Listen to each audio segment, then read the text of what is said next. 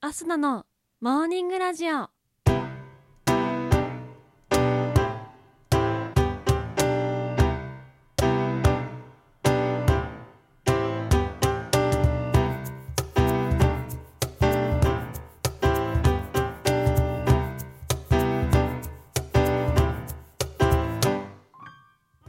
皆さんおはようございます。そして本日2月14日月曜日。お誕生日のあなたおめでとうございます。この番組はバイオリン弾きのアスナがあなたの今日一日が少しでも楽しくスタートできるようお手伝いをする番組となっております。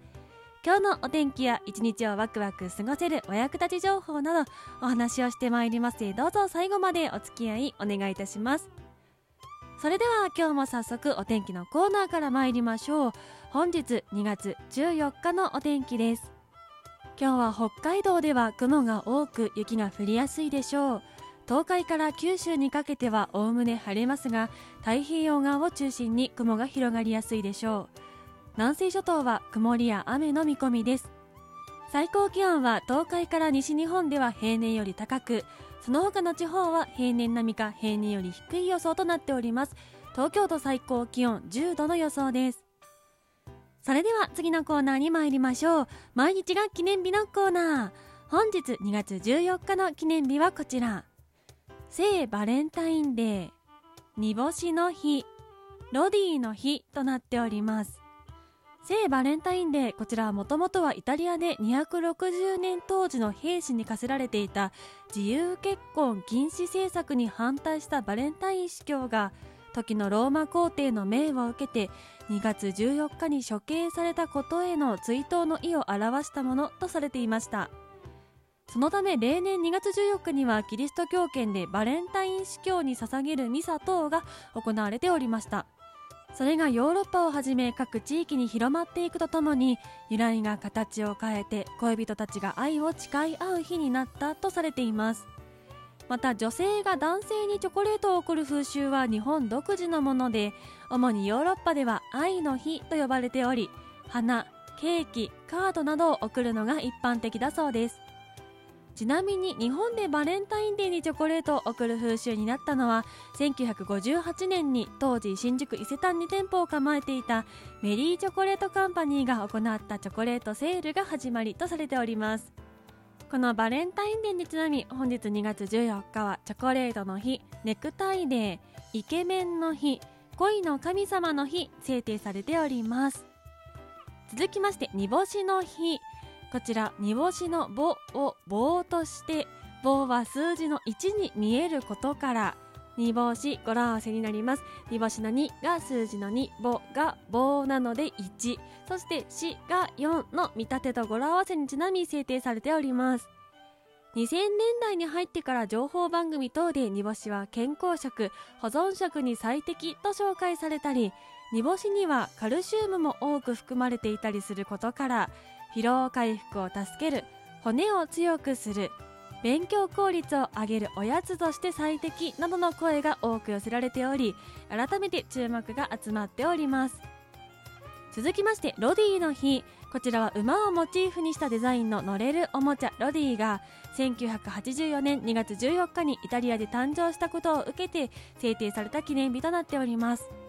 主に乳幼児向けのおもちゃとされておりますが常用玩具乗る用の玩具ですね。としても活用されており遊びながら運動神経バランス感覚体幹を養うことができることで注目を集めております。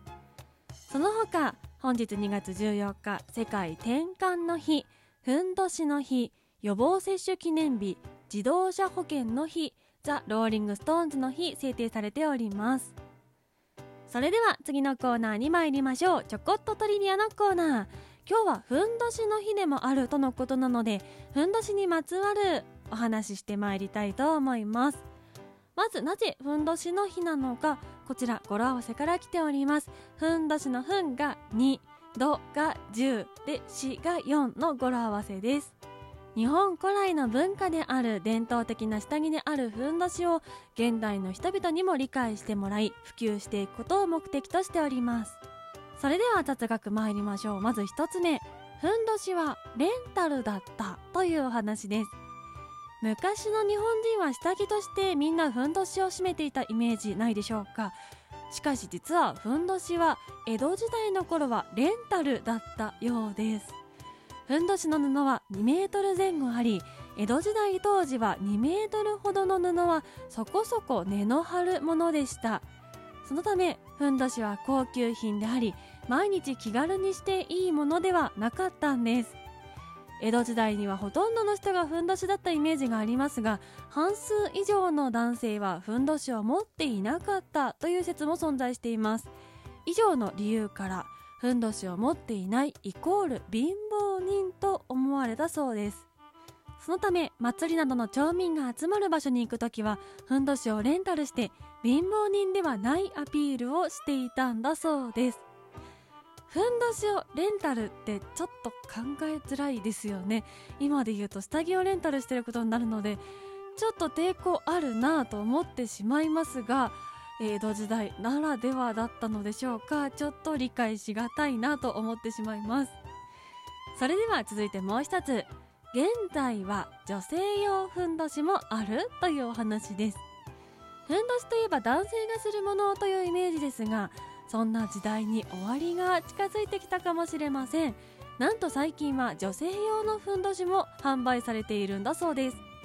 その名もシャレフンという商品で通常の下着はゴムの締め付け感や肌への食い込みが深いと感じる人もいるそうですがふんどしは履き心地も良いため愛用している人もいるそうです。こちらはちょっと前に話題になったこともあったので私も知ってはいましたがチャレンジしたことはないです。えっ、と締め付けがない分不安になりそうかなとも思いますが機会があったらつけてみるのも悪くはないのかなというところでしょうか、えー、男性の皆様女性の方にシャレンフンプレゼントというのももしかしたらありかもしれません。といったところで本日のモーニングラジオお別れの時間が近づいてまいりました。この番組は平日毎朝6時半に更新しております。ぜひ番組ポチッとフォローしていただきましてまたアスナに会いに来てください。それでは今日はこの辺でいつもの参りましょう。今日は月曜日1週間皆様一緒に頑張っていきましょうということで今日も一日元気にいってらっしゃい。気をつけてね。